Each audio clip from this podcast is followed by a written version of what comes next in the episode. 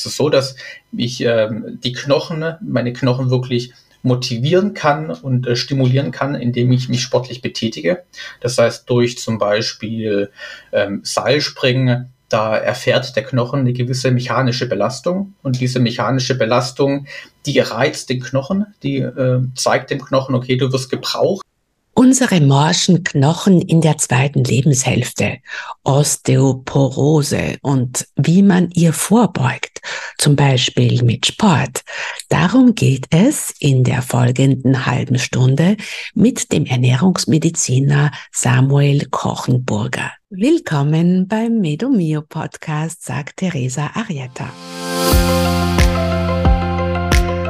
Der Immer Jung Podcast von Medomio Gesundheit und Energie in der zweiten Lebenshälfte. Ab der Menopause, wenn wir Frauen also keine Menstruation mehr haben, steigt das Risiko für Osteoporose massiv an. Laut Statistiken ist äh, in Deutschland beispielsweise jede vierte Frau davon betroffen. Denn das Absinken des Sexualhormons Östrogen in der Menopause kann zu Osteoporose führen, muss aber nicht. Es hat viel mit unserem Lebensstil zu tun. Heute erfährst du, warum du deine Knochendichte früh messen lassen solltest, was es für andere Lösungen als starke Osteoporose-Medikamente wie etwa Bisphosphonate gibt und ich werde nun mit Samuel über Stressmanagement, über Sport gegen Osteoporose, über Vitalstoffe und über die passende Ernährung sprechen. Zuvor noch zwei Hinweise für alle Frauen, die von Wechseljahressymptomen geplagt sind. Ich biete bald das zwölfwöchige Powerwechseljahre-Programm an. Hier bringen wir dir bei, wie du deine Symptome mit Lebensstiländerungen linderst, wie du dein Bauchfett reduzierst und deinen Blutzucker stabilisierst. Den Link stelle ich dir in die Show Notes. Was mir bei all dem sehr gut hilft, sind die exogenen Ketone. Das ist ein aromatischer Drink, den ich täglich zu mir nehme und der mich sofort in den Zustand Zustand der Ketose versetzt, wo dann die Fettverbrennung und der Zuckerverzicht deutlich erleichtert sind. Seit ich die Ketone täglich trinke, habe ich an Bauchfett verloren. Ich trainiere nun energetischer im Gym und meine Stimmung ist deutlich besser. Du kannst die Ketone in meinem Shop erwerben. Ich verlinke dir den Shop ich verlinke dir den Shop auch in den Show Notes. Und nun lasst uns Samuel Kochenburger willkommen heißen. Samuel, äh, ich habe ein bisschen recherchiert. Ähm, es, Im Internet ist zu lesen, dass es zumindest acht Millionen Betroffene allein in Deutschland, äh, so Osteoporose-Betroffene gibt. Eine von vier Frauen ist betroffen und äh, dass eben Osteoporose die Hauptursache für Knochenbrüche äh, bei älteren Menschen ist. Wie ist das, Samuel? Ähm, jetzt sollte man ja meinen, die Natur äh, hat uns Menschen so gebaut, dass ähm, das eigentlich alles da sein sollte, was wir benötigen. Ähm, jetzt wird aber, es werden äh, oft wird eine Hormonersatztherapie empfohlen und oft wird halt Osteoporose so äh, beschrieben, dass das eigentlich mehr oder weniger unausweichlich ist, vor allem eben für, für Frauen in der zweiten Lebenshälfte. Ähm, was ist da dein Ansatz? Ja, also tatsächlich hast du absolut recht. Ähm, es gibt ganz, ganz schön viele Frauen, ähm, die leider diese Knochenerkrankung haben und das natürlich nicht optimal, gerade wenn man auch bedenkt, ja, dass es da wirklich Einschränkungen gibt in der Lebensqualität und dass wenn ich nachher, wenn ich diese Krankheit habe, ähm, ja, das Risiko steigt für Knochenbrüche und dass dadurch auch die Lebensqualität langfristig wirklich eingeschränkt sein kann. Und es gibt zwei Möglichkeiten, wie die Ernährung ja hilfreich sein kann bei, bei der Osteoporose. Auf der einen Seite, und da muss ich ganz klar sagen, da bin ich kein, bin ich kein Fachmann, das ist die Prävention, das heißt eine, eine gesunde abwechslungsreiche Ernährung kann dazu, dazu führen, dass ich äh, diese Krankheit erst gar nicht bekomme. Ich bin Ernährungsmediziner und das heißt, ähm, in meiner Ernährungstherapie geht es darum, wie ich Frauen, die die Krankheit schon haben, ähm, ja, dabei helfen kann, wie sie durch die Ernährung ihre Knochendichte wieder erhöhen können. Und das ist für mich ähm, ja eine, eine, eine Möglichkeit, die einfach langfristig ähm, ja sicher ist, die ist schonend, die hat in der Regel keine Nebenwirkungen. Und ähm, was ich so faszinierend finde, ist einfach, dass ich mich ernähre. Das heißt, ich, ich ähm, habe jetzt nicht die Möglichkeit, mich, mich zu entscheiden, ob ich mich, ähm, ähm, ob ich mich ernähre oder ob ich Sport treibe oder ob ich Medikamente verwende. Ich ernähre mich auf jeden Fall. Und das heißt, ich kann mich bewusst entscheiden, mache ich meinen Knochen, ernähre ich mich knochenstark, tue ich meinen Knochen was Gutes oder ähm, ja, ernähre ich mich nicht so optimal und schade dadurch vermutlich meinen Knochen. Ja, Knochenstark heißt ja auch dein Instagram-Account. Das heißt, du sagst, mit Ernährung kann man schon einmal viel machen. Meinst du jetzt eben auch schon in jüngeren Jahren, damit es gar nicht so weit kommt? Auf jeden Fall, auf jeden Fall. Das heißt, ähm, ich bin der Ansicht, umso früher, umso besser. Das heißt, auf der einen Seite natürlich, wie ich gerade schon meinte, die Prävention. Umso früher ich mich knochenstark ernähre, umso früher kann ich eben ähm, dazu beitragen, dass meine Knochendichte ähm, erhöht wird. Aber auf der anderen Seite, umso früher ich mich dann auch für eine Ernährungstherapie entscheide, ähm, umso äh, besser ist das für die Knochen. Absolut. Ähm, wie gesagt, ähm, noch, noch ganz wichtig, ähm, nicht nur Frauen im Alter zwischen 50 und 60 haben die Krankheit. Ähm, viele von meinen Kunden sind schon deutlich, deutlich jünger. Das heißt, es fängt schon im Alter von 30 Jahren vielleicht an ähm, bei manchen. Ähm, das sind zum Beispiel Schwangerschaften, die dann das Risiko für die Krankheit erhöhen, ähm, aber auch andere Krankheiten, die zugrunde liegen. Das heißt, Osteoporose ist nicht nur diese Krankheit, die im Alter eben auftritt, sondern auch schon viel früher. Welche Krankheiten können das noch sein?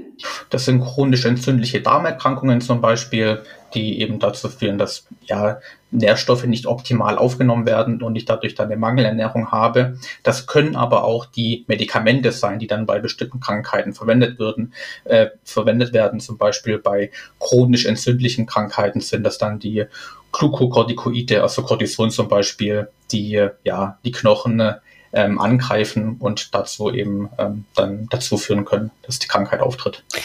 Welche Symptome verspüre ich denn da äh, als Frau? Ähm, es gibt leider keine Symptome, die, ähm, die einen Hinweis darauf geben, dass es eine Osteoporose sein kann. Ähm, ein Symptom kann später irgendwann sein, wenn die Krankheit wirklich weit fortgeschritten ist, dass die Knochen eben leicht brechen. Aber in dem Stadium ist es dann schon so, dass der Arzt dann auf jeden Fall Bescheid weiß, ähm, der Arzt oder die Ärztin und eine knochendichte Messung macht. Ähm, aber das ist das große Problem bei dieser Krankheit, dass es eben keine frühzeitigen Symptome gibt und man da ja häufig die Krankheit eben erst zu spät entdeckt. Du hast gesagt, du hast eben auch jüngere Patientinnen, das heißt, die kommen zu dir, wenn, wenn sie bereits Knochen Brüche erlitten haben, oder wie? Wenn die Krankheit diagnostiziert wurde. Ähm, und das ja eben das Problem, dass es bei vielen, die haben die Krankheit mit 30, 40 Jahren, ähm, aber da ist sie nicht bekannt. Und dann erst in späteren Jahren, wenn die Krankheit weiter fortgeschritten ist, dann wird sie diagnostiziert. Ähm, aber das heißt, genau, meine Arbeit fängt an, wenn die Diagnose vorliegt und man dann mit der Ernährung die Knochendichte erhöhen möchte. Verspüre ich da Schmerzen oder ist sozusagen das einzige Symptom, Symptom, dass ich mir leicht einen Bruch zuziehe? Also irgendwann habe ich tatsächlich starke Schmerzen, ähm, vor allem dann, wenn halt eben die, ähm, die Wirbelsäule betroffen ist, dann haben die Patienten wirklich sehr starke Schmerzen, werden dann auf Medikamente eingestellt und ähm, ja, es sind chronische Schmerzpatienten, ähm, aber ähm, quasi nur diese Fraktur ähm, macht einen Schmerz. Darüber hinaus habe ich keine, keine Schmerzen in der Regel. Und die Diagnose erfolgt äh, nach einer Knochendichte-Messung oder welche Methoden der Diagnose gibt es? Genau, die Knochendichte-Messung. Ähm, gibt da verschiedene ähm, Gerätschaften. Also es gibt eine DEXA-Messung zum Beispiel. Sind die, die Apparate zur Knochendichte-Messung äh, irgendwie schädlich? Haben die, äh, ist man da, äh, strahlen die? Ist das so wie Röntgen? Kannst du nur so grob etwas dazu sagen? Genau, kann man vergleichen wie Röntgen. Ähm, ich meine, das sind einmalige Untersuchungen, die ist nicht invasiv, ähm, geht ganz schnell und ähm, ist auf jeden Fall jetzt keine Untersuchung, die die Schmerzen bereitet oder die man nicht machen sollte ähm, wegen einer möglichen Strahlenbelastung. Ähm, ganz im Gegenteil, ich würde jeder Frau, ähm, die ja vielleicht in ihrer Familie Vorgeschichten hat ähm, von, von dieser Krankheit, ähm, dazu raten, wirklich frühzeitig eine Knochendichte-Messung zu machen, weil umso früher man die Krankheit erkennt, umso früher kann man dagegen steuern. Ich könnte auch schon zur Vorbeugung einmal eine knochendichte Messung in jüngeren Jahren vornehmen, damit ich einmal weiß, wie, wie es, damit ich einmal sozusagen einen Status habe, von dem ausgehend dann ich äh, feststellen lassen kann, ob es eine Verschlechterung äh, geben könnte. Genau, richtig. Ähm, das wäre auf jeden Fall mein, mein, mein, Tipp an alle, die noch keine Diagnose haben, ähm, wirklich frühzeitig erkennen. Dann habe ich einen Status quo, dann weiß ich, wo ich ähm, eben im, im, ähm, im Mai 2023 lag. Und wenn ich dann in zwei, drei oder auch in zehn Jahren nochmal eine Messung mache, dann kann ich da eben genau mir anschauen, wie sich die Knochendichte verhalten hat. Was sind deiner ähm, äh, Expertenmeinung nach Ursachen für Osteoporose? Das sind ganz viele. Ähm, es gibt eine super lange Liste und das ist auch so ein Problem. Ähm, dass es eben wirklich viele Risikofaktoren gibt, die leider nicht so die Bedeutung ähm, in der Medizin finden. Das heißt natürlich, man das bekannt, die Wechseljahre. Das heißt, ein Östrogenmangel, der führt dazu, dass die Knochendichte abnimmt. Das ist ein sehr prominentes Beispiel. Wollen wir kurz nur stoppen bei dem Östrogenmangel, weil äh, wir Frauen sind ja leider oft immer noch unaufgeklärt, was da in den Wechseljahren passiert. Also vielleicht können wir dann nur sagen, dass in der zweiten Lebenshälfte es halt so ist, dass die Sexualhormone absinken und dass es da eben dann meistens, äh, also, also ab der Menopause einfach äh, Östrogen und Progesteron äh, viel weniger vorhanden sind oder wenn wir Glück haben, noch so eine Grundversorgung gegeben ist. Aber durch dieses Absinken der Sexualhormone äh, da können eben, kannst zu allen möglichen Symptomen kommen, unter anderem eben auch zu Osteoporose. Es sind aber auch andere Risikofaktoren, die da eben mit reinspielen. Das sind zum Beispiel die Verwendung von bestimmten Medikamenten und zum Beispiel Glukokortikoide aber auch zum Beispiel Vitamin K-abhängige Blutgerinnungshemmer. Das sind Lebensstilfaktoren. Das ist eine Mangelernährung zum Beispiel. Ähm, das ist auch ein Bewegungsmangel. Ähm, das sind ganz, ganz viele. Und ähm, ja, das ist auch der Grund, warum es diese Krankheit leider mittlerweile so häufig gibt, ähm, dass einfach diese Risikofaktoren zunehmen ähm, und ja, dadurch einfach ja, mehr Frauen, vor allem Frauen, ähm, an, an der Osteoporose leiden. Du hast äh, als weitere Risikofaktoren hast du Bewegungsmangel und äh, Lebensstil genannt. Ähm, der Lebensstil, also welcher, welcher Lebensstil ist das, der das Osteoporose-Risiko erhöht? Ganz klassisch natürlich Rauchen, Alkohol und wenig Bewegung, eine ungesunde Ernährung. Also ja, das, was man halt eben so unter allgemein ungesund ähm, versteht. Ähm, hier vor allem natürlich die, der Bewegungsmangel. Es ist so, dass ich ähm, die Knochen, meine Knochen wirklich motivieren kann und äh, stimulieren kann, indem ich mich sportlich betätige. Das heißt, durch zum Beispiel ähm, Seilspringen, da erfährt der Knochen eine gewisse mechanische Belastung und diese mechanische Belastung, die reizt den Knochen, die äh, zeigt dem Knochen, okay, du wirst gebraucht, ich brauche stabile Knochen und das wiederum führt dazu, dass eben ja ähm, Stoffwechselprozesse im Körper angeschuckt werden, die ähm, die die Knochendichte halt eben aufrechterhalten und ähm, so kann Bewegung ein Stück weit dazu beitragen, dass die Knochendichte ähm, stabil bleibt durch die sportliche Betätigung ähm, die knochenaufbauenden Zellen, also die Osteoplasten, stimuliert werden und die knochenabbauenden Osteoklasten so ein Stück weit ähm, in ihrer Aktivität reduziert werden. Welche Art von Bewegung ist denn da wichtig für, für sagen wir jetzt, für mich als Frau in der zweiten Lebenshälfte? Gibt es Bewegungsarten, die zu empfehlen sind und andere, die kontraproduktiv sind? Also auf der einen Seite muss man sagen, dass man natürlich dann mit dieser sportlichen Betätigung, Betätigung die Knochen stimulieren möchte. Und das mache ich mit, mit, ähm, mit mechanischer Belastung. Das heißt zum Beispiel Kraftsport ist äh, sehr zu empfehlen, weil einfach durch das extra Gewicht, das ich beim Kraftsport verwende, die Knochen weitaus mehr gereizt werden als zum Beispiel jetzt beim Schwimmen. Beim Schwimmen bin ich ja, habe ich ja genau das Gegenteil. Ich bin in einem quasi schwerelosen Bereich und habe kaum mechanische Belastung für die Knochen. Aber hier muss ich entscheiden, auf der einen Seite möchte ich natürlich meine, meine Knochen auch wirklich stimulieren, ähm, dass sie, dass sie quasi ja, erhalten bleiben. Aber auf der anderen Seite soll natürlich die, die, die sportliche Betätigung jetzt nicht dazu führen, dass ich vielleicht sogar noch einen Knochenbruch erleide und zum Beispiel Sportarten wie jetzt Golfen zum Beispiel ähm, oder halt eben ja andere Sportarten, wo das Risiko besteht, dass ich vielleicht sogar einen Bruch ähm, ähm, mir, mir ähm, zuführe, das natürlich nicht zu empfehlen. Das heißt, hier muss ich ganz klar entscheiden. Auf der einen Seite natürlich eine gewisse Belastung für die Knochen, aber auf der anderen Seite auch ähm, kein, kein Risiko für einen Knochenbruch. Also wie steht's mit äh, eher Cardio-Sportarten wie, ich weiß jetzt nicht, CrossFit oder, oder Laufen oder diversen, ich weiß nicht, Yoga. Was ist da gut und was ist weniger gut? Ich würde das gar nicht in gut und weniger gut einordnen. Ich würde sagen, wenn jemand aktuell keinen Sport treibt, dann geht es mal darum, Sport zu treiben und die Sportart zu machen, die einem wirklich Spaß macht. Ähm, und dann quasi, wenn man jetzt äh, zwei, drei, vier Sportarten zur Auswahl hat, die einem alle Spaß machen, dann könnte ich vermutlich ähm, mich dann doch für eine knochenstärkere entscheiden. Und hier würde ich sagen, Priorität Nummer eins, ähm, Kraftsport, ähm, hier würde ich auch CrossFit äh, dazu zählen, das heißt wirklich mechanische Belastung. Ähm, und erst dann in zweiter ist dann Instanz Yoga, Pilates. Hier habe ich immer noch eine sehr, ähm, eine sehr muskeldominante ähm, Sportart. Ähm, und vierter, vierter ähm, Instanz würde ich sagen, ähm, Ausdauersportarten wie zum Beispiel Wandern, weil durch das Wandern oder auch Joggen habe ich eine gewisse mechanische Belastung durch das Aufkommen ähm, jeweils. Das ist auch sehr gut für den Knochen. Und ähm, was halt wirklich jetzt nicht, ob, nicht gut ist für die Knochen oder wo ich keine kaum ähm, mechanische Belastung habe, wäre zum Beispiel Schwimmen. Samuel, wie steht's eigentlich mit äh, Dingen wie Stress?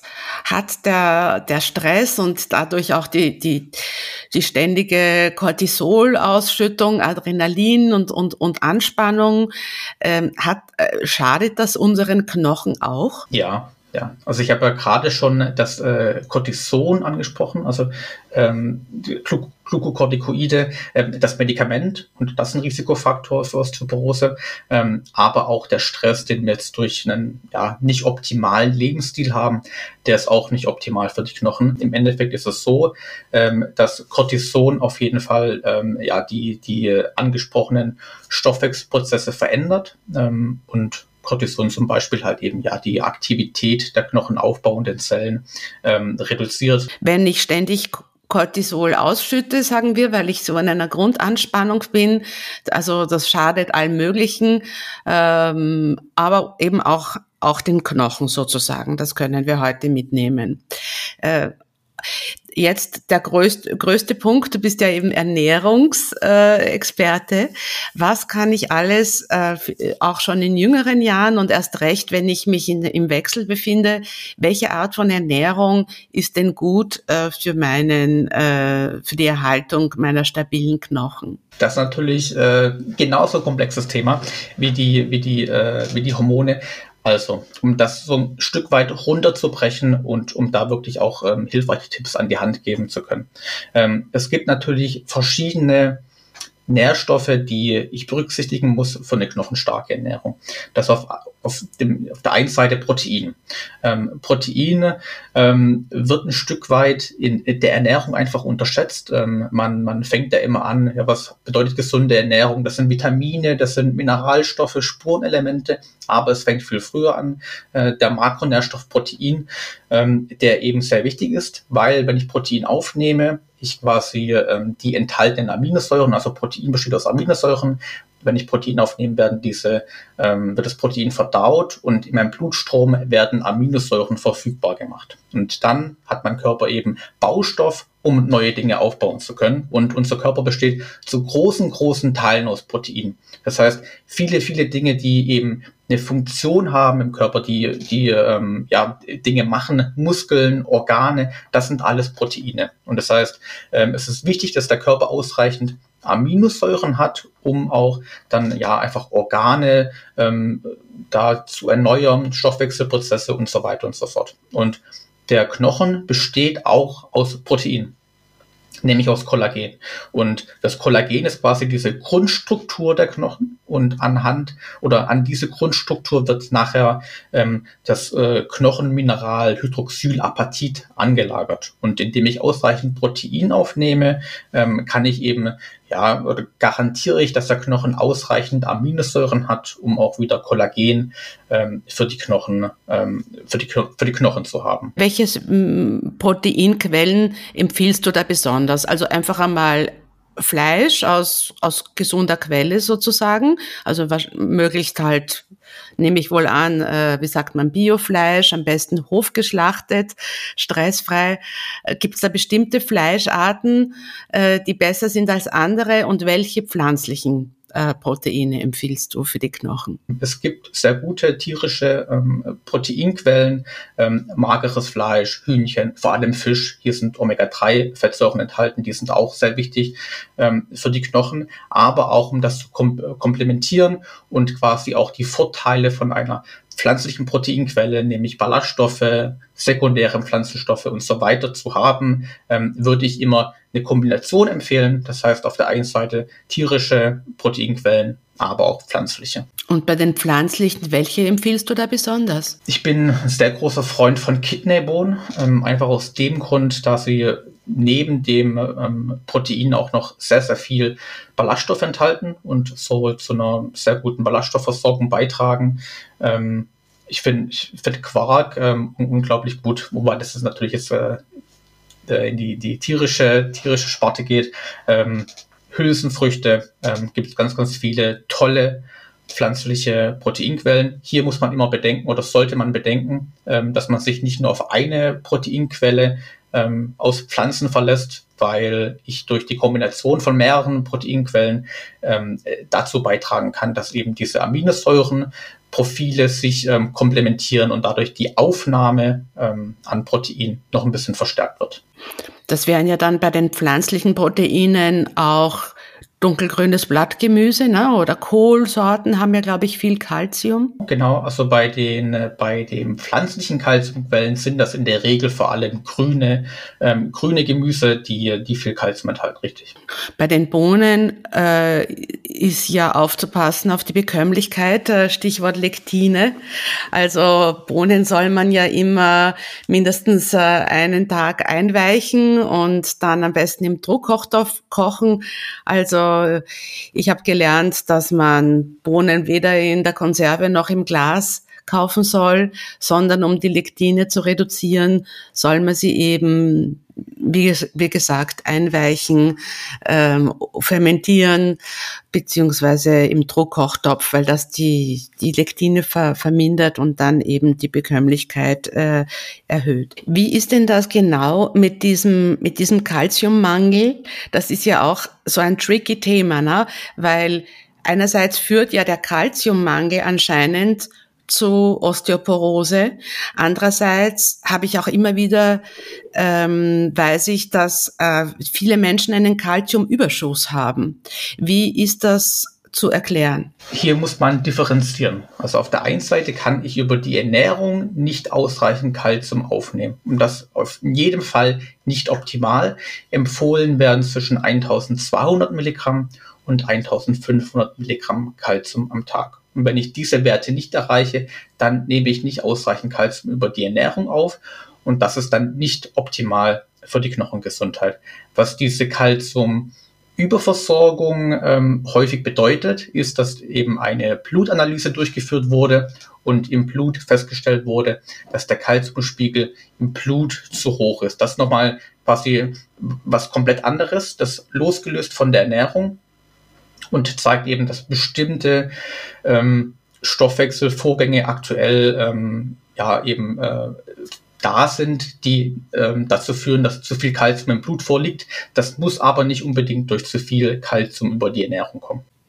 Das heißt, das Kalzium schwimmt im Blut herum, aber es kommt nicht in meinen Knochen an oder dort, wo es eben hingehört. Ist das so zu verstehen? Es kann natürlich im, gerade im Kontext der Osteoporose dazu kommen, dass der Blutkalziumspiegel hoch ist.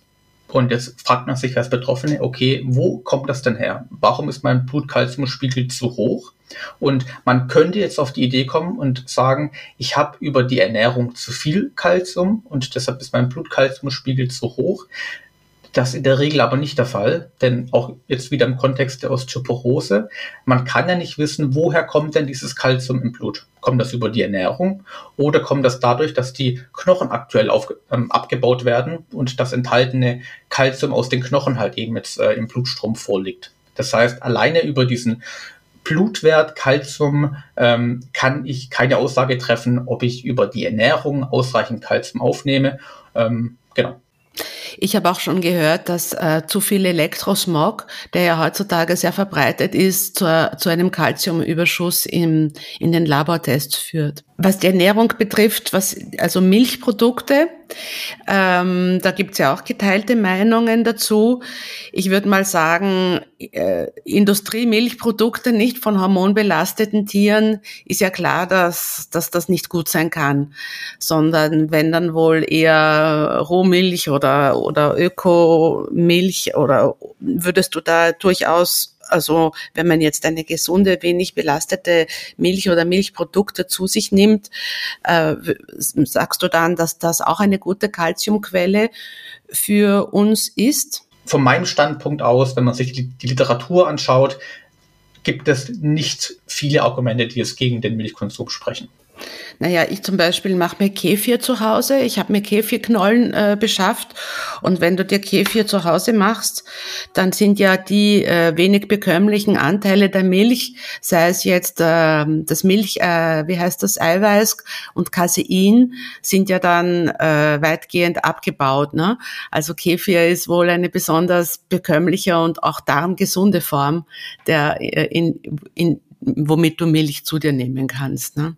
Kann ich bestätigen. Dann gibt es ja auch noch so ein Thema mit dem Kalium, dass wir, dass wir doch einige Mineralstoffe brauchen, damit wir, ähm, damit eben die Knochen stark werden oder auch damit das Kalzium leichter in den Knochen verbleibt.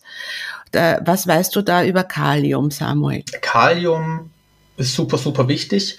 Ähm, und auch für die Knochengesundheit ähm, sehr relevant. Kalium ist mit eines der wichtigsten Elektrolyte zusammen mit Natrium, also Gegenspieler von Natrium und beteiligt an allen Dingen, die jede Zelle im Körper angehen. Ähm, super wichtig. Das Problem ist, dass die Ernährung häufig nicht ausreichend Kalium enthält. Und ähm, das kann auch dazu führen, dass dann im Endeffekt ähm, zu viel Kalzium zum Beispiel über den Urin ausgeschieden wird. Das heißt, eine Ernährung, die viel Kalium enthält, wie sieht die aus? Das ist viel Obst ähm, und viel Gemüse und damit habe ich dann genug Kalium. Ähm, wir sind jetzt auch im Bereich der Nahrungsergänzung und, und unterhalten uns darüber, mit Kalium ist das sehr schwierig. Ähm, zu viel Kalium ist äh, sehr, sehr gefährlich und das sollte man nicht machen. Ähm, aber wie gesagt, eine, eine kaliumreiche Ernährung, viel Obst und Gemüse ist auch für die Knochen prima. Ja, du hast dann begonnen, noch andere äh, äh, Ergänzungen äh, zu erwähnen, nämlich Vitamin D. Kannst du vielleicht so sagen, was so die wichtigsten Vitalstoffe sind, die wir dann eventuell auch ergänzen könnten als, als Frauen in der zweiten Lebenshälfte, um unsere Knochen stark zu halten? Äh, Vitamin D auf jeden Fall. Und da ist ja auch bekannt, sage ich mal, weil wenn ich als Arzt zum, ähm, äh, wenn ich als Frau zum Arzt gehe und die Diagnose bekomme, dann ist in der Regel Vitamin D und Calcium, was auch analysiert wird. Und dann wird in der Regel auch Vitamin D empfohlen. Das heißt, Vitamin D ist auf jeden Fall sehr, sehr wichtig. Ähm, hier muss man darauf achten, dass man wirklich auch ausreichend Vitamin D verwendet. Ähm, das heißt, so diese normalen Empfehlungen, die zum Beispiel auch die DGE geben, sind für die Ernährungstherapie jetzt nicht so optimal. Das heißt, irgendwie 1000, 2000 Einheiten Vitamin D, die führen nicht dazu, dass man einen optimalen Spiegel erreicht. Ähm, das heißt, hier, hier meine, meine Empfehlung wirklich ähm, anhand von dem Vitamin D-Spiegel, den man hat, die Dosierung zu verwenden und ähm, genau dann eben ausreichend Vitamin D hat. Beim Vitamin D, auf welchen Spiegel sollte ich da kommen? Ein optimaler Bereich liegt bei 80 Nanogramm ähm, pro Milliliter. Ähm, Genau, das, das, äh, das würde ich empfehlen, genau. Und ähm, was man sich anschaut, ist eben nicht das freie Vitamin D, sondern das sogenannte 1,25 äh, 25 OH. Also 25 OH, da schaut man sich ähm, bei der Laboranalyse an. Darüber hinaus gibt es auch noch andere Nährstoffe, die da beteiligt sind. Vitamin K, nämlich Vitamin K sorgt dafür, dass Osteokalzin, das ist ein Protein, das dafür sorgt, dass Kalzium aus dem Blutstrom in die Knochen transportiert wird. Das ist sehr wichtig. Aber auch Magnesium, nämlich Magnesium ist an der Aktivierung, aber auch dran, am Transport von Vitamin D beteiligt. Das heißt, ähm, Vitamin D, Vitamin K und Magnesium, das ist eine, eine knochenstarke Kombination und äh, ein sehr gesundes Trio. Silizium? Die ähm, Evidenz kommt da vor allem in Kombination mit einer Hormonersatztherapie. Das heißt, wenn ich äh, diese Hormonersatztherapie bekomme und darüber hinaus noch Silizium verwende, ähm, dann hat das knochenstarke Effekte. Man geht davon aus, dass eben Silizium vor allem in Kombination mit ausreichend Östrogen äh, knochenstarke Effekte hat. Wie, wie stehst du der äh, Hormonersatztherapie gegenüber, dass man dann eben vor allem äh, nach dem Wechsel Östrogen zu sich nimmt, um, um die Knochen zu stärken? Ich bin Ernährungsmediziner und ähm, die, die äh, Östrogene sind nicht im, im, in meinem Bereich, sind keine Dinge, die ich da jetzt empfehlen kann oder mein, meinen Kunden verschreibe. Ähm, hier würde ich auf jeden Fall empfehlen, dass man sich äh, wirklich ähm, informiert, dass man einen Experten findet, der einen da berät. Ähm, Im Endeffekt, wenn ich einen Mangel habe, dann sollte ich den ausgleichen. Und wenn das in dem Fall eben äh, die Hormonersatztherapie ist, dann ist das auf jeden Fall eine, ähm, eine sinnvolle Variante. Aber wie gesagt, von mir gibt es da keine, äh, keine Empfehlung oder auch kein Abraten davon. Ähm, da kümmern sich andere darum. Gibt es Nahrungsmittel, die äh, die Knochen morsch machen? Kaffee habe ich auch gelesen, dass Kaffee im Speziellen auch schlecht ist für die Knochendichte? Es gibt die sogenannten Kalziumräuber und unter, die, unter diesen unter diesen Begriff fall, fällt, äh, fallen die Phytate, Oxalate, Koffein, aber auch Alkohol. Und um da jetzt nochmal ähm, ins Thema Koffein einzusteigen, bis zu einer Menge von 300 Milligramm Koffein hat äh, Kaffee oder generell halt Koffein keine knochenschädigenden Eigenschaften. Das ist wie häufig in der Ernährung. Ähm, irgendwann wird es zu viel und dann tut es eben nicht mehr gut, aber im Bereich bis zu 300 Milligramm kann man gerne ähm, Kaffee konsumieren. Ja, danke fürs Zuhören. Samuel Kochenburger hat ein tolles Buch über Ernährungsmedizin bei Osteoporose geschrieben. Ich verlinke es dir unten. Ebenso den Link zu Samuels Freebie mit Blitzrezepten gegen Osteoporose. Trag dich auch gerne in meinen Powerwechseljahre Newsletter ein, um wertvolle Gesundheitsnews zu erhalten. Ich hoffe, die Episode hat dir gefallen. Gib uns gerne eine Bewertung auf Spotify oder Apple Podcast. Bis bald, sagt Theresa.